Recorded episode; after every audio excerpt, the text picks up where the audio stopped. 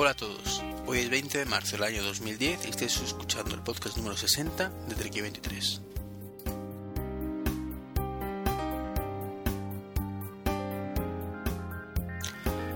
Pues buenas a todos, bienvenidos a un podcast más, ya el de 60, poco a poco avanzando y avanzando el camino, podcast tras podcast, a un ritmo que no me acaba de gustar, y me explico, por falta de tiempo, como ya he dicho muchas veces, pues estoy tardando más de lo que me gustaría en sacar eh, el podcast y bueno, en lo que hay tampoco puedo hacer mucho más. Entonces bueno, pues intentaré, como digo, siempre mantener este ritmillo e intentar mejorarlo.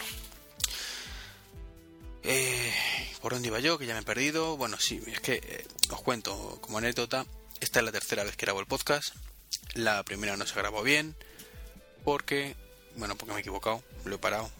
Y, y vuelto a empezar no lleva mucho. El problema ha sido la segunda, que no me he dado cuenta que estaba mal configurado el audio y estaba grabando con el micrófono interno, con lo cual un ruido que se ha metido, digo, toca de los pies. En fin. He vuelto a empezar ya con mis Logitech sin con ¿cómo se llama esto? Ah, no me sale el nombre ahora. Bueno, que no graba el ruido de fondo por suerte. Entonces, bueno.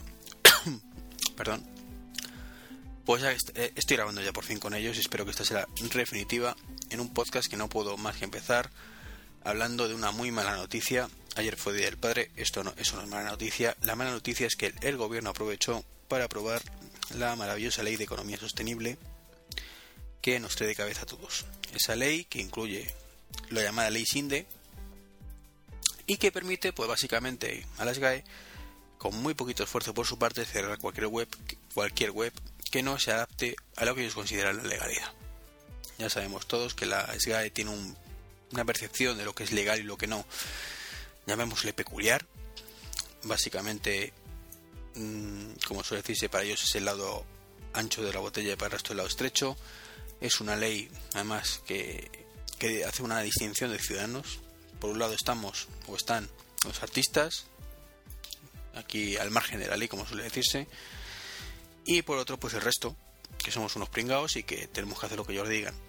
Bueno, que es inconstitucional, pues sí, ya incluso ha habido noticias de, creo que fue el Tribunal Supremo que avisó de que esa ley era inconstitucional, pero bueno, ya sabemos que aquí a, a ciertos sectores se le ayudan todas esas cosas y ciertos políticos y, bueno, no me quiero calentar más, que luego además me acusan de, de hablar de política, ¿no?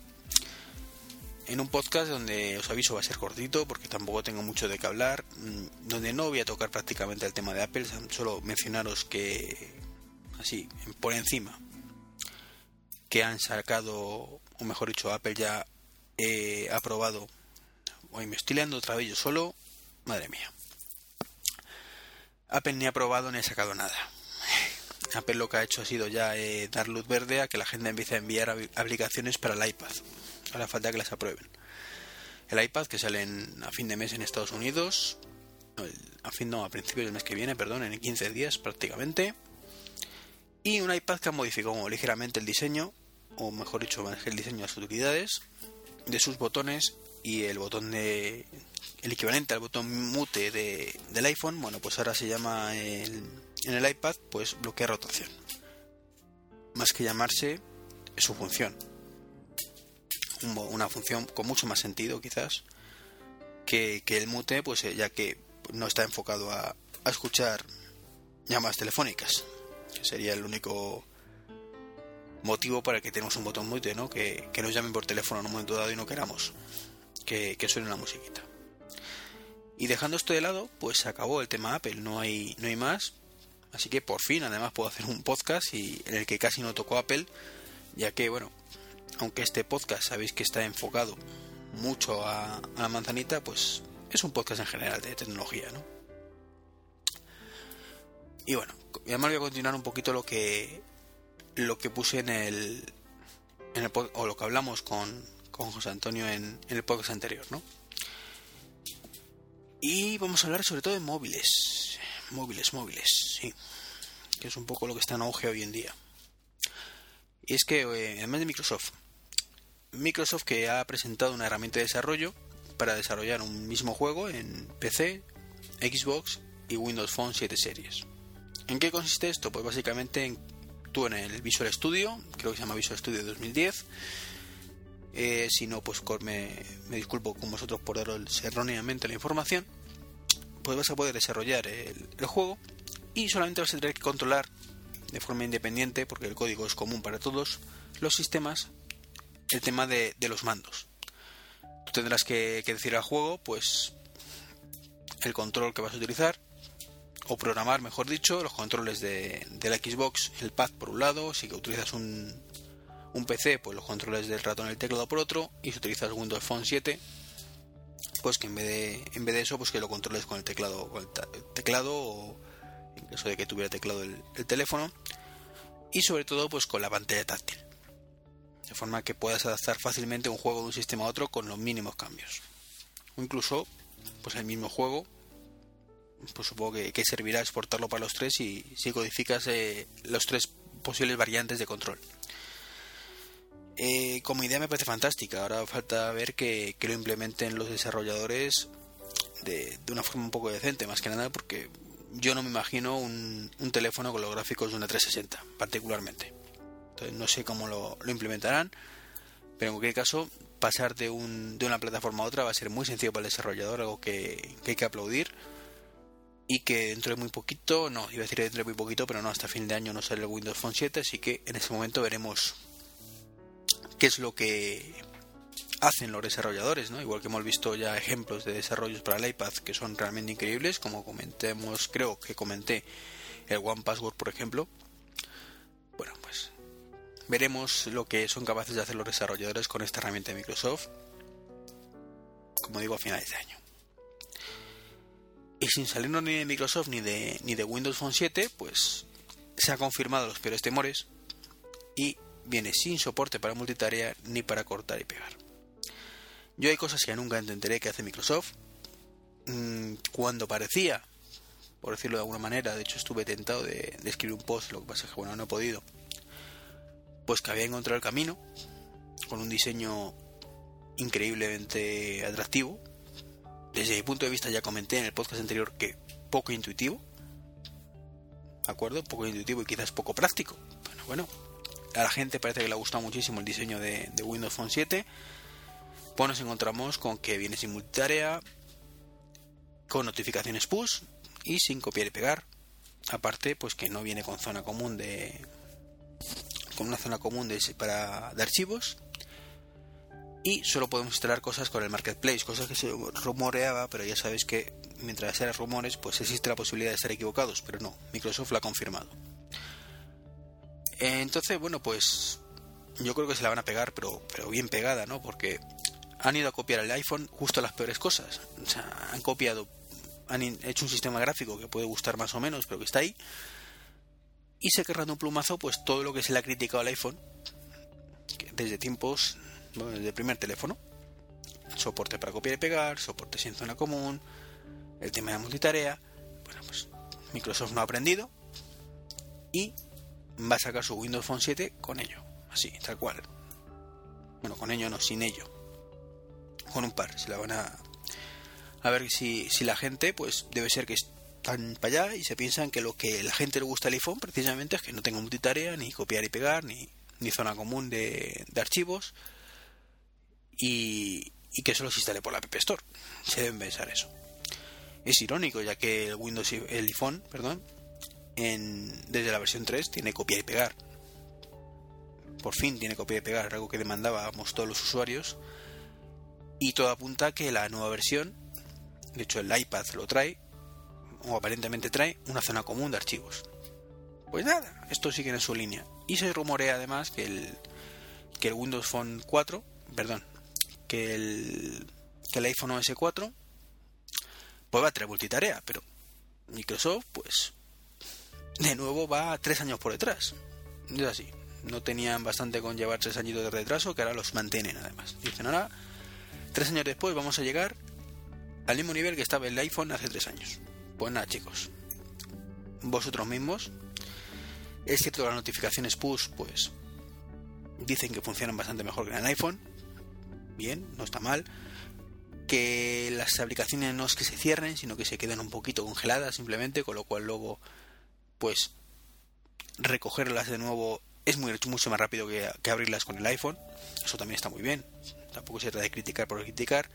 Pero claro, no admite que una aplicación en segundo plano haga cosas, al menos sin el permiso de Microsoft. Habría que ver luego, esto la, la verdad, si, si da permiso a, terceras aplicaciones de terceros para, para correr en segundo plano haciendo cosas. Eh, lo he dicho varias veces, hay aplicaciones que no tendría sentido y otras sí. O sea, una aplicación de Twitter o de mensajería, pues ¿qué queréis que os diga? Creo que es mucho más dinámico que esté en segundo plano íntegramente. Ahora, un, GPS, segundo plano íntegramente, pero hay otras muchas aplicaciones pues que perfectamente, por ejemplo, un cliente de, de Facebook, he dicho Twitter antes y Twitter no, no estaría ahí, Twitter estaría en nuestro lado. Son aplicaciones que pues no hace falta que estén ahí en todo momento refrescándose. Ya una notificación te avisa, tú abres el programa y ya está. Entonces, si el programa está congelado simplemente y se abre rápidamente, como, como aparentemente hace Microsoft, está bien la cosa. Entonces, por eso digo que hay que ver qué ocurre con eso, pero si es que ninguna aplicación tiene multitarea de terceros, mal. Si es un poquito una sí otra no, dependiendo de la funcionalidad, en ese caso se volvería un poquito hacia el bien, esa parte. Ahora, lo del copiar y pegar. Eh, las notificaciones, perdón, la zona común o la ausencia de esta de archivos no tiene perdón de Dios. En eso sí que lo siento mucho, pero se van a caer con todo el equipo. Entonces, bueno, veremos cuando salga, como he dicho antes, el Windows Phone a final 7 a finales de año y a ver qué pasa. Porque mmm, ahora mismo no solo tienen que competir con el iPhone, que es lo que se piensa todo el mundo, tienen que competir con Android, que ha, pegado muy fuerte este año, y con Symbian, del que voy a hablaros ahora mismo. Entonces, mmm, pues eso, que mucho ojito con lo que hacen. Y es que Symbian 3, hablando ahora de todo un poquito, eh, pues, que me lío yo solo. Se ha acercado mucho a la competencia. No ha salido todavía, solo hay vídeos, pero poquito a poco pues se va acercando. A mí particularmente sigue sin gustarme nada, pero mmm, está ya por fin enfocada a pantallas táctiles, se mueve mucho más dinámicamente. Eh, bueno, hay un vídeo, podéis verlo de los enlaces. Merece la pena verlo. Mucha más integración con redes sociales. En fin. Se va acercando poco a poco. Incluso diría que tiene más integración que el iPhone porque el iPhone no tiene ninguno hoy por hoy. Y del que quizás Microsoft no debería preocuparse es de, de la Palpre, del WebOS. Porque si bien es cierto que ha sacado la versión 1.4, que ya dispone por fin de grabación, edición de vídeo, va bastante más rápido, sincroniza con Exchange y tiene notificaciones eh, mediante el LED del teléfono, una cosa bastante útil, sabes si tienes mensajes o no, simplemente con una lucecita ya que la tienes, pues resulta que, que las acciones van como el culo. Entonces, mm, mucho me temo que a pesar de, ese pequeño coletazo que ha dado con el WebOS, mm, espero que me equivocarme, pero mm, PAL puede estar en las últimas. Es cierto que anuncia nuevos productos, que va a sacar nuevos productos dentro de poco y que esperemos que sea el resurgir de nuevo. Porque el WebOS me parece un sistema operativo increíblemente bueno no solo a la altura del iPhone, sino que le superan muchas cosas. De hecho, si no fuera por. Bueno, porque. lo que me voy a decir yo, que yo me mira cómo estoy.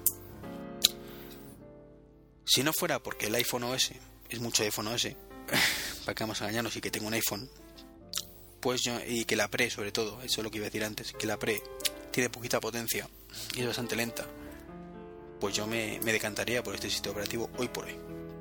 Si hoy no tuviera un iPhone, me compraría una Palm Si fuera un pelín más potente. Si no, tiraría a lo mejor de, un Motorola Droid o de un Nexus One si lo vendieran en España. Entonces es una lástima que, que WebOS que sí lo vale, mientras que Microsoft con su Windows Mobile 5 o 6.5, perdón, no merece nada. WebOS merece mucho, así que desde aquí todos los ánimos para, para Palm y que pueda salir de, este pequeño tolladero bursátil en el que se encuentra. Y pues sea un sistema operativo con, que se mantenga durante muchísimo tiempo eh, dando guerra. Y que se una, bueno, se unirse no porque ya está ahí, al iPhone OS, al Android, al Symbian o el, el Migo, que es el, el Maemo, la versión nueva que quiere hacer con Intel. En fin. Que me estoy liando y estoy...